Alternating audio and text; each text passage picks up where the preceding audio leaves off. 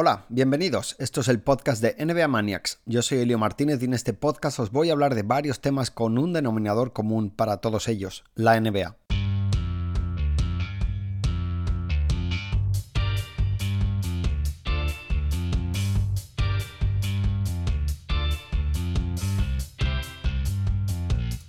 Hoy es miércoles 29 de mayo, las finales de la NBA comenzarán mañana, así que el episodio de hoy va a tener varios temas relacionados con los dos equipos que se van a jugar el título, claro.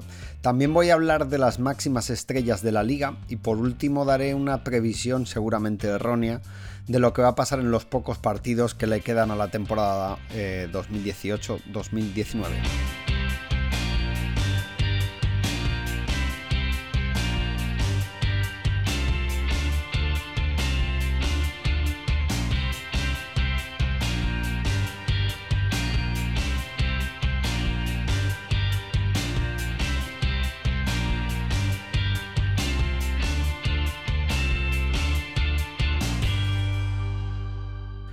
Bueno, antes de empezar con los temas de hoy tengo que comentaros algo muy importante, bastante importante. A partir de hoy este podcast se escuchará a través de nuestro servicio de suscripción extraNVManiacs.com para así ofrecer más contenido exclusivo a todos nuestros suscriptores. Como esta decisión es un cambio de cierto impacto, os voy a contar brevemente lo más importante en un formato de preguntas y respuestas que creo que va a ser bastante fácil de entender. A ver, la primera pregunta. ¿Ya no vamos a poder oír jamás el podcast de NBA Maniacs sin pagar? La gran mayoría, la respuesta es que la gran mayoría de episodios serán solo para suscriptores de pago. Habrá algunos episodios gratuitos a lo largo de la temporada, del año, para que todos aquellos que aún no sean suscriptores puedan oír lo que se están perdiendo. Segunda pregunta, ¿cuánto cuesta suscribirse a extranvamaniacs.com? Bueno, pues vale 4,17 euros al mes si haces un pago anual o 5 euros al mes si vas pagando mes a mes. ¿Por qué cuesta 5 euros? Es la tercera pregunta. Bueno, habrá gente a la que le parezca caro, otras a las que le parecerá barato y otros pues dirán que es un precio justo. Yo solo os cuento que el precio de 5 euros viene porque casi un 40% de ese coste eh, no va para nosotros. Un 21% es de IVA en impuestos porque la legislación española actualmente es así un 10% adicional para la plataforma que nos permite hacer extra NBA Maniacs, ya que nos eh, da una plataforma bastante importante para poder hacer todo lo que mm, realizamos eh, desde ahí. Y otro porcentaje se lo queda la plataforma que gestiona los pagos a través de tarjeta, como es habitual, pues las comisiones bancarias. ¿no? Entonces a nosotros nos quedan poco más de 3 euros de los 5 euros que paga cada persona.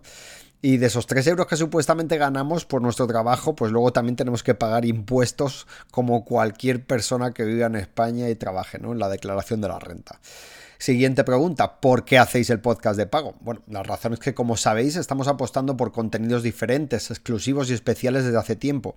Y el problema es que ese tipo de, contenidos, ese producto, no tienen los rendimientos publicitarios que justifican la creación.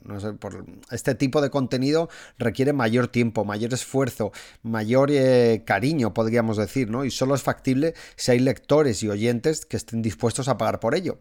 Para que os hagáis una idea, cada episodio del podcast, que suele durar alrededor de 30 minutos, no mucho más, me supone a mí no menos de 5 horas de trabajo entre la selección de los temas, la preparación del guion, la posterior grabación, la edición y la publicación del episodio. ¿no? Entonces, mm, es bastante tiempo el que se dedica a este tipo de, contenido. ¿Dónde se va a poder escuchar el podcast de NBA Maniacs a partir de ahora? bueno, se va a poder seguir escuchando a través de aplicaciones de podcast como Evox, Overcast, Apple Podcast, Pocket, Pocket, Pocket Cast, perdón. Castro y otros, pero no en Spotify. Esa es la gran diferencia que, va a haber. No en Spotify de momento. Si Spotify deja añadir un feed RSS, en el futuro se podrá. Eh, siguiente pregunta. Si me suscribo a extranvamaniacs.com, ¿obtendré algo más además del podcast? Pues sí, claro. Además del podcast de NBA Maniacs, recibirás en tu email todos los textos especiales que vamos publicando sobre la NBA, que es un contenido adicional que complementa perfectamente al podcast. Esos textos también los podrás leer en un navegador, si prefieres hacerlo, en lugar de en una bandeja de entrada de tu correo electrónico.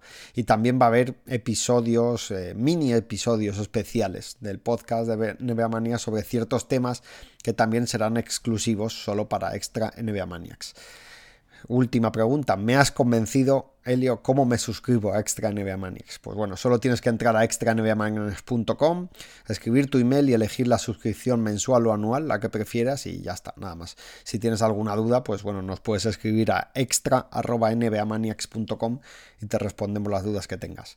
Para terminar con esta parte, deciros que sé que a muchos esta idea les va a parecer una locura, que otros no estarán dispuestos a pagar por contenidos o por nuestro contenido en particular, porque estamos acostumbrados al todo gratis, pero bueno, el todo gratis es relativo porque es a cambio de nuestros datos, de nuestra privacidad, de una manipulación constante, pero claro, después de muchos años al frente de un medio independiente como llevo yo desde 2008, os digo con franqueza que si se quieren contenidos especiales y diferentes, va a haber que pagar, porque no solo lo está haciendo Man, es mucho menos, sino muchísimos miles y miles de medios en todo el mundo. No se puede vivir del aire y las personas que estamos detrás de estos proyectos ponemos mucho trabajo y muchas horas al día para ofreceros el mejor contenido posible.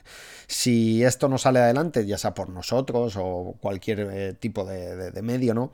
Al final lo único que va a haber serán contenidos más facilones y los rumores de turno, los memes, las publicaciones sobre lo que alguien publica en redes sociales y cosas así. Bueno, solo tenéis que entrar a los periódicos más leídos en España y ver qué tipo de contenido suele haber en portada, eh, la duración de esos contenidos, los textos a lo mejor, pues no sé, son 200, 300, 400 palabras con múltiples errores, se publica cualquier cosa, no sé, ya habéis visto incluso que eh, a lo largo de mayo multitud de medios de cualquier tipo, desde deportivos a tecnológicos, por ejemplo, han tenido contenidos para aburrir de Juego de Tronos o de las elecciones de España. Eh, bueno, pues no sé, son nosotros no queremos hacer eso. Hay medios que es que lo tienen que hacer porque no les queda otra para sumar tráfico, para conseguir clics y para poder llegar a los objetivos que tienen, pero nosotros no queremos eso, no queremos caer en, esa eh, lucha por clics absurdos y por publicar temas que no sean de la NBA o que sean de la NBA pero excesivamente banales. Queremos,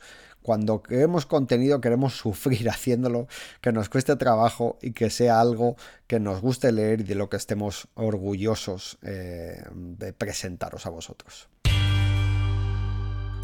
Bueno, vamos con el primer tema. Eh, igual que otras veces he comentado en este podcast cosas que la NBA no tiene solucionadas y que se podían hacer mejor, esta vez toca hablar de una de las bondades del sistema que tiene la liga, como pues lo que ha ocurrido con los Raptors. Toronto es un equipo que no tiene ni un cuarto de siglo de vida, va a disputar las finales de la NBA, algo muy difícil de replicar en otras competiciones o, deportes, ¿no? Pues salvo que el típico jeque de turno compre un equipo y se ponga a meter millones, cientos o miles de millones de euros a mansalva.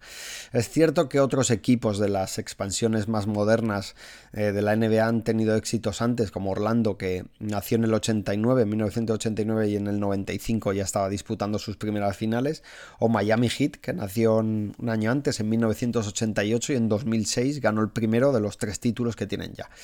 Los Raptors nacieron como equipo en 1995, justo a la vez que Vancouver Grizzlies, eh, no sé si os recordáis, pero Memphis, el equipo de Memphis antes estaba en Vancouver.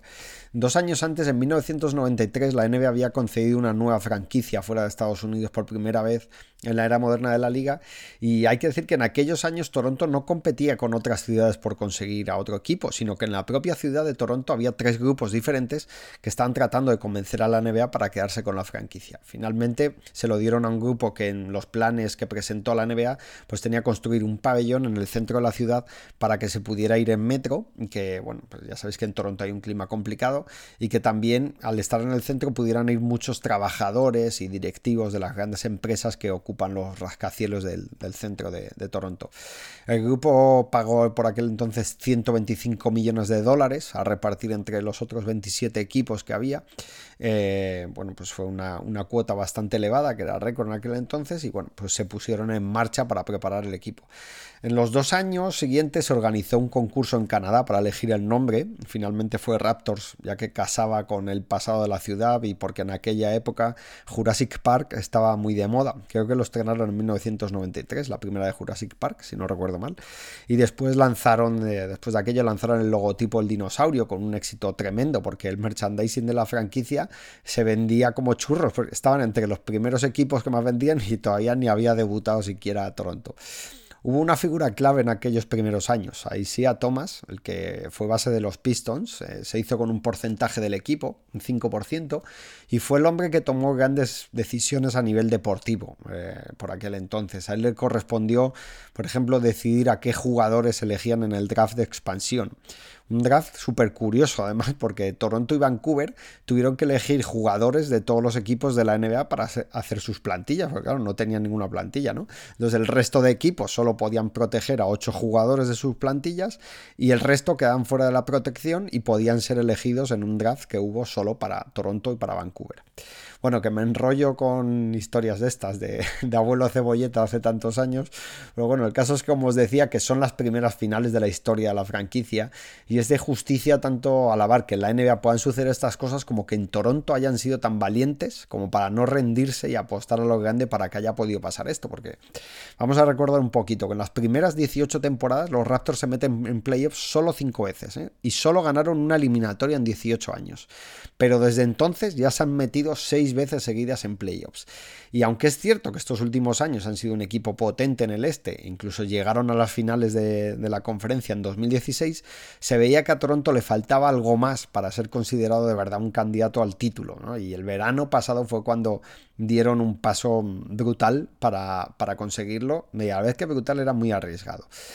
Y es que el riesgo vino porque hay que, hacer hay que ser valiente lo que hizo Masai Ujiri, el presidente de operaciones de los Raptors. Ya sabéis que en la NBA no hay varios títulos por temporada, como si ocurre en el fútbol o el baloncesto, en los que a veces los equipos llegan a luchar hasta por 6 o 7 competiciones al año, ¿no? Pues bien, eh, ganar el anillo, evidentemente, aparte que es muy difícil, supone que cada año hay 29 equipos perdedores o 29 equipos que no han ganado ningún título, ¿no? Por lo que tener una buena racha de clasificaciones para playoffs o ganar al menos una ronda por año, ya es visto en muchas ocasiones como un éxito para la franquicia. Eso hace que ciertos equipos vayan con cautela a la hora de modificar sus plantillas, si con lo que tienen les da para el típico, bueno, 50 victorias en temporada regular y playoffs. Los Raptors llevaban así pues varios años ya. Pero como os decía, Ujiri decidió el verano pasado que había que romper con lo que establecido, no, no quería seguir ya con lo de 50 victorias y playoffs, entonces decidió cambiar al entrenador, pese a que días después a ese hombre le dieron el premio al mejor entrenador del año. Eh, traspasó a uno de los jugadores más queridos de la franquicia, que no quería marcharse de Toronto hasta que terminase su carrera, y bueno, que esa decisión que fue bastante impopular, además en ciertos sectores, era para conseguir un año de Kawhi Leonard, sabiendo además que Leonard no tenía intención siquiera de jugar con los Raptors y que cuando terminase este año mm, podía decir marcharse y dejarlos sin nada a cambio. Pero bueno, eso de nada hay que puntualizarlo o matizarlo, claro, porque de momento los Raptors ya han hecho la mejor temporada de su historia y no llegan a las finales precisamente como un equipo comparsa sin opciones. Y en este segundo apartado del episodio de hoy toca hablar del hombre con el que hemos terminado la sección anterior, Kawhi Leonard. Pensando ayer sobre lo que os voy a contar ahora, me da la sensación de que todo esto que os voy a decir había ocurrido hace un montón de años, pero no, la verdad que fue solo hace dos temporadas. La temporada 2015-16 fue una de las más históricas de la NBA por mm, todo lo que pasó, vamos, a, nivel de, lo que yo recuerdo, ¿no? Ya se fue, sabéis que fue la de Cleveland ganando el título tras remontar el 3-1 a Golden State, pero antes de esa serie vimos también otra remontada, un 3-1 el que tenía Oklahoma City ante los Warriors y que mm, terminó siendo la salida de, Durant a Golden State por perder aquella serie. Y justo antes de aquella eliminatoria también vimos una remontada de un 2-1 que tenía San Antonio ante los Thunder.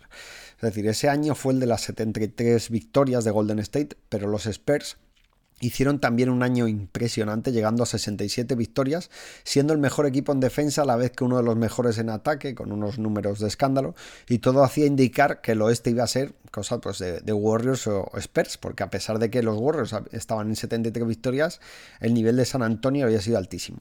El caso es que, como os he contado, los Thunder dieron la sorpresa ante San Antonio y no hubo serie entre Warriors y Spurs ese año, pero al año siguiente sí que la hubo y fue en finales de conferencia. El 14 de mayo de 2017 arranca esa serie que llevamos casi dos años esperando, por así decirlo, y al descanso los Spurs van ganando en Oakland por 20 puntos de diferencia. En ese momento hicimos una encuesta en Twitter preguntando sobre quién ganaría la serie y con mil votos la cosa iba al 50% para cada equipo. Fijaros cómo, cómo estaba el tema, ¿no? Eh, ¿Qué pasó al final? Bueno, que los Spurs perdieron ese partido y los tres siguientes y fueron eliminados 4-0. Y la clave, como muchos ya estaréis recordando ahora, fue la lesión de Kawhi Leonard al caer encima de Sasa Pachulia por culpa de Pachulia, ¿no? Porque se echó para adelante de más. Leonard llevaba hasta entonces 26 puntos en 23 minutos y pico, creo que no había llegado a 24, pero a partir de ahí se, pues de la lesión se fumaron las opciones de San Antonio y porque sin su mejor jugador pues era imposible ganar a esos Warriors que eran un equipo histórico. ¿no? Por eso estas finales es tan importante la presencia de Leonard. Leonard con 22 años fue capaz de anular a LeBron James en las finales de 2014 y se llevó el MVP de aquella serie por ello. Leonard en 2017 llegó a superar ampliamente a los Warriors de Durant en los minutos que pudo jugar en playoffs. Es cierto que fue poco, pero ya os digo que estaba siendo un festival. Y Leonard en 2019 es el principal motivo por el que Golden State no las puede tener todas consigo, porque este jugador puede alterar cualquier eliminatoria ya que es uno de los mejores del mundo. Se puede decir sin temor a exagerar que los playoffs de Leonard están siendo uno de los mejores playoffs de la historia de cualquier jugador. Promedia 31 puntos y casi 9 rebotes, con 50% en tiros de campo, 39 en triples y 89 en tiros libres. Pero claro, no son solo los números, son los números y los momentos en los que ha conseguido esos números. Ha sido el máximo anotador de su equipo en 15 de los 18 partidos de playoffs.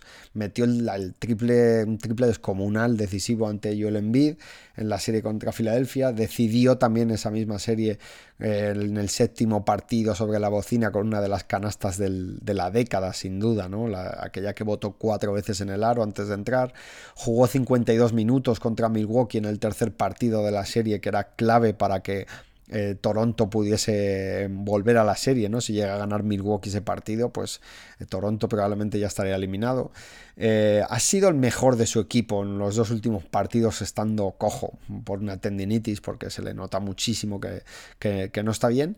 Y ahora llega a las finales a tal nivel que parece que esta serie va a servir también para decidir si el mejor jugador del mundo es Durant, es Curry o es Leonard. Eh, vamos a ver qué pasa, a ver de qué es capaz Toronto y Leonard y cómo influye lo que ocurra en esta serie también de cara a su futuro. Porque Leonard va a cumplir 28 años en junio y el equipo que le firme le va a tener pues en, bajo contrato en los mejores años de su carrera, ¿no? entre los 28 y 32 años aproximadamente. Su tío, Dennis Robertson, ha hablado estos días para Yahoo Sports y ha dicho cosas que no es que desvelen mucho, pero que son interesantes porque además ya sabéis que ni Leonard habla apenas y el tío pues... Eh, tampoco eh, habla pena, ¿no? Eh, Robertson es además probablemente la persona más influyente en el círculo íntimo de Leonard, puede que incluso más que su madre, ¿no? A nivel de decisiones laborales, ya que el tío ha ocupado el hueco que dejó el padre cuando fue asesinado en 2008. Este hombre ha reconocido tácitamente que Leonard no quería ir a jugar a Toronto cuando se enteró del traspaso y que la salida de San Antonio fue debido a la falta de confianza mutua que ya había entre ambas partes debido a la lesión que tuvo. También ha dicho que Leonard no tiene decidido su futuro, pero bueno, como he comentado otras veces aquí, creo que Leonard se va a acabar marchando a Los Ángeles a jugar o con los Clippers o con los Lakers, seguramente con los, con los Clippers, pienso yo pero ahora no tengo tan claro como antes que se iba a ir. Eh, mm, si consigue el anillo con Toronto, pues si eso podría hacerle más difícil la decisión de irse o no, o puede que sea al revés, ¿no? Si gana un anillo y dice, mira, ya he cumplido aquí, pero yo prefiero irme cerca de mi familia a, eh, a Los Ángeles, no lo sé, pero bueno, la decisión que tome va a ser vital para el futuro de la NBA porque estamos viendo que este hombre es capaz de llegar al más alto nivel y transformar a un equipo como para, parece ser, incluso competir con los Super Golden State Warriors. Y ya que estamos hablando de Leonard y de que es uno de los mejores jugadores de la NBA, hoy quiero traer un poquito de debate aquí para decir quiénes son los mejores jugadores de la liga.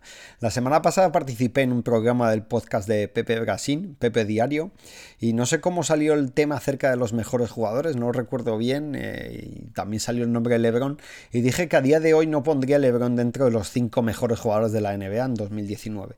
Creo que no lo dije como debía o no lo expliqué como, como tenía que ser, ¿no? Así que voy a aprovechar que tengo un podcast para extenderme más sobre el tema. Por un lado voy a diferenciar entre los cinco mejores jugadores a lo largo de este primer semestre de 2019 que sería algo así como el MVP ¿no? de, de estos 5 o 6 meses, y por otro los que creo que son los 5 mejores jugadores del mundo, que no necesariamente tienen que ser lo mismo. Para elegir a los 5 mejores de 2019 hay que combinar lo que han hecho en temporada regular con lo que han hecho en playoffs hasta ahora, ¿no? Y según esos criterios me salen 5 nombres, son Giannis, Antetokounmpo, James Harden, Stephen Curry, Kevin Durant y Kawhi Leonard. Como veis en esa lista dejo fuera a LeBron James porque es evidente que LeBron no ha estado al nivel de esos cinco ni de lejos. Mm, no, porque no. Y también dejo fuera, aunque cueste, a jugadores que han tenido unos meses de locura, pues como Joel Embiid, Nikola Jokic o, o Damian Lillard. En la lista tenemos a los dos máximos favoritos, al MVP, a Giannis Antetokounmpo y James Harden. Las campañas de ambas la verdad es que han sido históricas, porque Harden ha hecho uno de los mejores años ofensivos de toda la historia de la liga, mientras que Giannis ha dominado en defensa a un nivel espectacular, además de aportar muchísimo en ataque, haciendo más mates que nadie, ¿no? con esa cantidad de movimientos que, que tiene ese físico tan, tan espectacular. Y no podemos decir que de los dos sus playoffs hayan sido malos, precisamente. Es cierto que los números de ambos han disminuido en puntos y asistencias respecto a lo de temporada regular, pero han dado la cara en las eliminatorias que han jugado y si no han podido avanzar más, no ha sido culpa de ellos directamente, sino porque se han encontrado con rivales más duros, tanto a nivel individual como colectivo. Porque hay que recordar que el equipo que elimina a Houston es el campeón de la conferencia oeste y el equipo que elimina a Milwaukee es el campeón del este. Y es donde entra el trío de la muerte, ya llamo yo que son Curry, Durant y Leonard, y creo que los tres son ahora mismo de calle los tres mejores de, playoffs y que uno de ellos va a ser el que decida qué va a ocurrir en las finales de la NBA. Durant se ha perdido una eliminatoria entera, pero hasta que se lesionó todos teníamos claro que estaba siendo el MVP de los playoffs, llevaba 34 puntos de promedio, 5 rebotes y 5 asistencias, un 51-41-90 en tiros, que se dice pronto con ese volumen, y si juegan las finales que parece que sí parece que sí, según cómo están actuando los Warriors, porque le llevan, ha viajado a Toronto.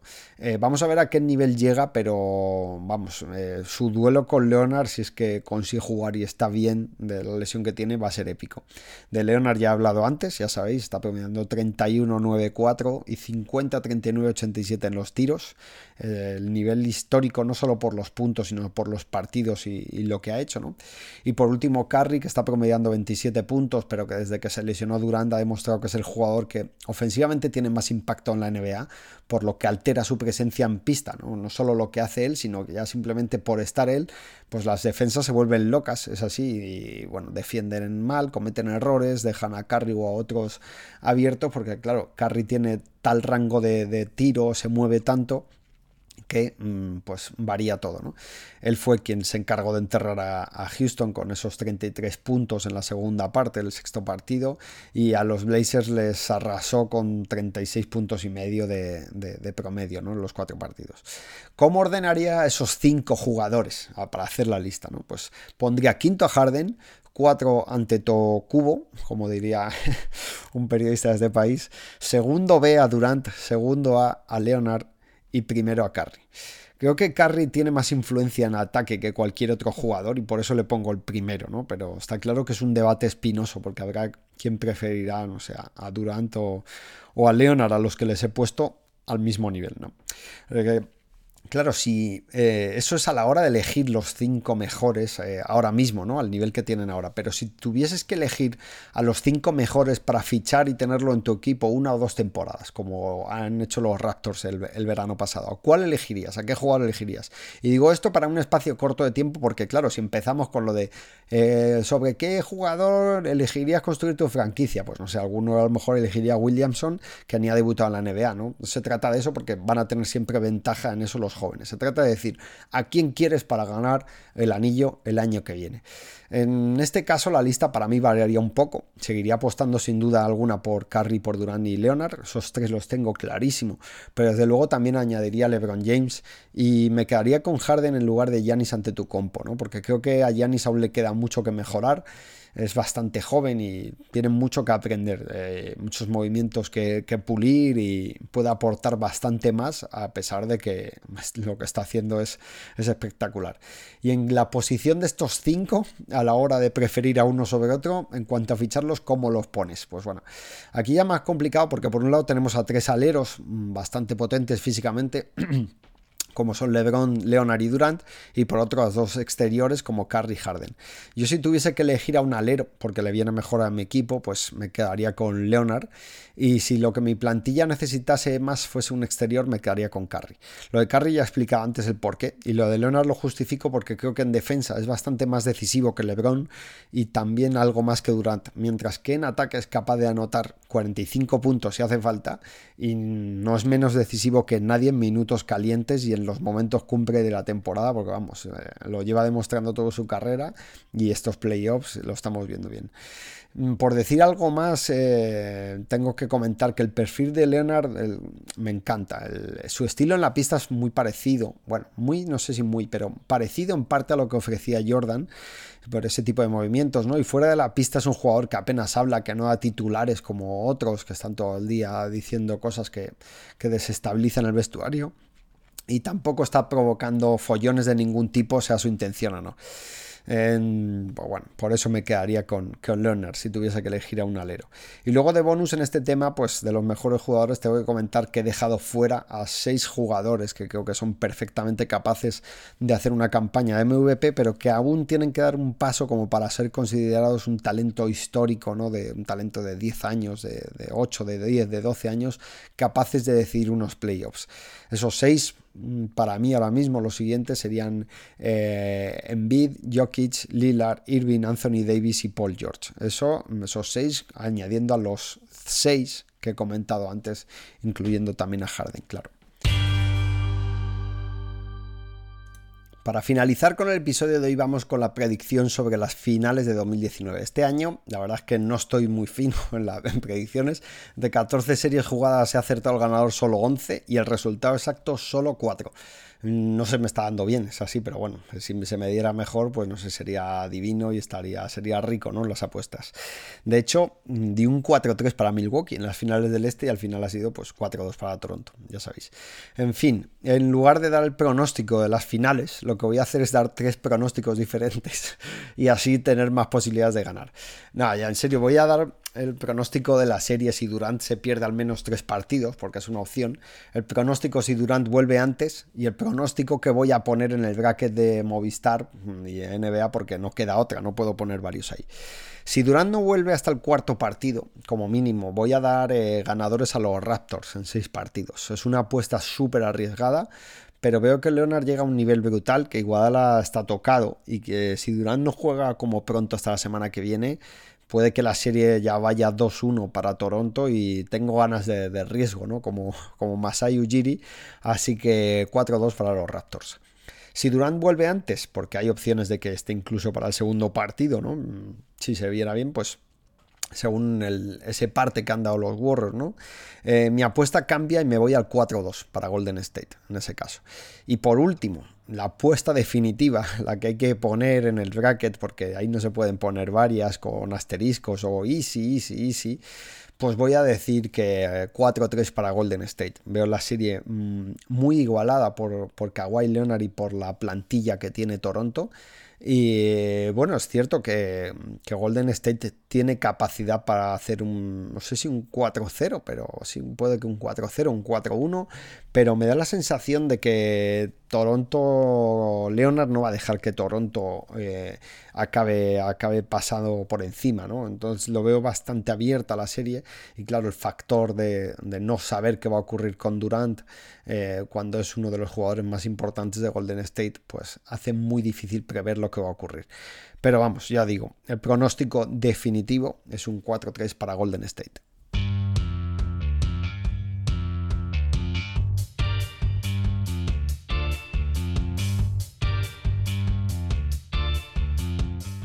Y nada más, hasta aquí el episodio de hoy, el cual espero que os haya resultado interesante. Os recuerdo que a partir de ahora nuestros episodios irán en extranbamaniacs.com, lo que os he comentado al principio, lo podéis escuchar en cualquier aplicación de podcast. Así que si te gusta este podcast y te gusta NBA Maniacs, te animo a que te suscribas a un medio independiente que no tiene detrás ninguna gran corporación que quiere quedarse con tus datos o con tu atención o, manipularte. ¿no? Estamos aquí para hacer NBA entre tú y nosotros. Hasta la próxima.